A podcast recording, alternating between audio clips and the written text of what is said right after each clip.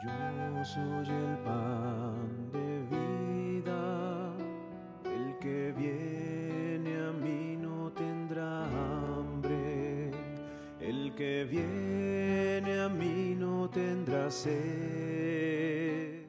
Este es su servidor el Padre Roberto Mina, siervo misionero de la Santísima Trinidad, desde nuestra misión de Nuestra Señora de la Victoria en Compton, California. Ya nos encontramos en el martes de la tercera semana de la Pascua y la lectura del Evangelio está tomada de Juan capítulo 6 versos del 30 al 35. En aquel tiempo la gente le preguntó a Jesús, ¿qué señal vas a realizar tú para que la veamos y podamos creerte? ¿Cuáles son tus obras? Nuestros padres comieron el maná en el desierto como está escrito, les dio a comer pan del cielo. Jesús les respondió, yo les aseguro no fue Moisés quien les dio pan del cielo es mi Padre quien les da el verdadero pan del cielo, porque el pan de Dios es aquel que baja del cielo y da la vida al mundo.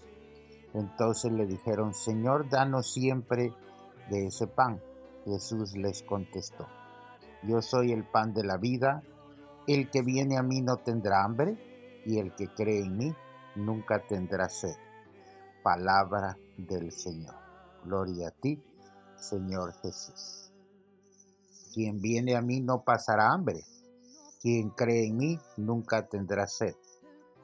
El discurso del pan de vida no es un texto que hay que discutir, sino un texto que hay que meditar y rumiar. Por esto, si no se entiende todo, no hay por qué preocuparse. Este texto del pan de vida exige toda una vida para meditarlo y profundizarlo. Un texto así, la gente lo debe leer, meditar, rezar, pensar, leer de nuevo, repetir, rumiar, como se hace con un buen caramelo en la boca. Quien lee el cuarto evangelio superficialmente puede quedarse con la impresión de que Juan repite siempre lo mismo. Leyendo con más atención, es posible percibir que no se trata de repeticiones, el autor tiene su propia manera de repetir el mismo asunto, pero a un nivel cada vez más profundo. ¿Qué señal realizas para que podamos creer? La gente había preguntado qué debemos hacer para realizar la obra de Dios. Jesús responde, la obra de Dios es creer en aquel que lo ha enviado, esto es, creer en Jesús. Por eso la gente formula una nueva pregunta. ¿Qué señal realizas para que podamos ver y creer en ti? ¿Cuál es tu obra? Esto significa que no entendieron la multiplicación de los panes como una señal de parte de Dios para legitimar a Jesús ante el pueblo como un enviado de Dios. Señor, danos siempre de este pan.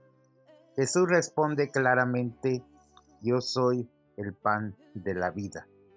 Comer el pan del cielo es lo mismo que creer en Jesús y aceptar el camino que Él nos ha enseñado. Es decir, mi alimento es hacer la voluntad del Padre que está en el cielo, como nos dice Juan 4:34.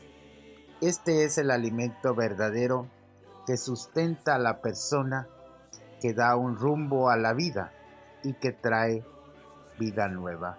Nosotros interpretamos claramente a Jesús como el pan de la vida, el que nos da fuerza para vivir. El Señor ahora glorioso y resucitado se nos da el mismo como alimento de vida. Aquella gente del Evangelio, sin saberlo bien, nos han dado la consigna para nuestra oración. Podemos nosotros decir como ellos en nombre propio y de toda la humanidad.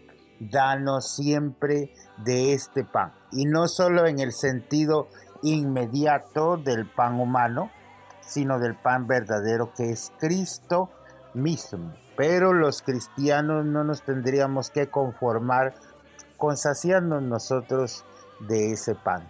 Deberíamos distribuirlo a los demás. Deberíamos anunciar a Cristo como el que sacia todas las hambres que podamos sentir los seres humanos. Deberíamos conducir a todos los que podamos con nuestro ejemplo y testimonio a la fe en Cristo y a la Eucaristía, el pan que baja del cielo y da la vida al mundo. Jesús entonces nos dijo, yo soy el pan de la vida. Él sacia el hambre y la sed, pero la pregunta este día podría ser, ¿Qué experiencia tenemos de la realidad del pan vivo?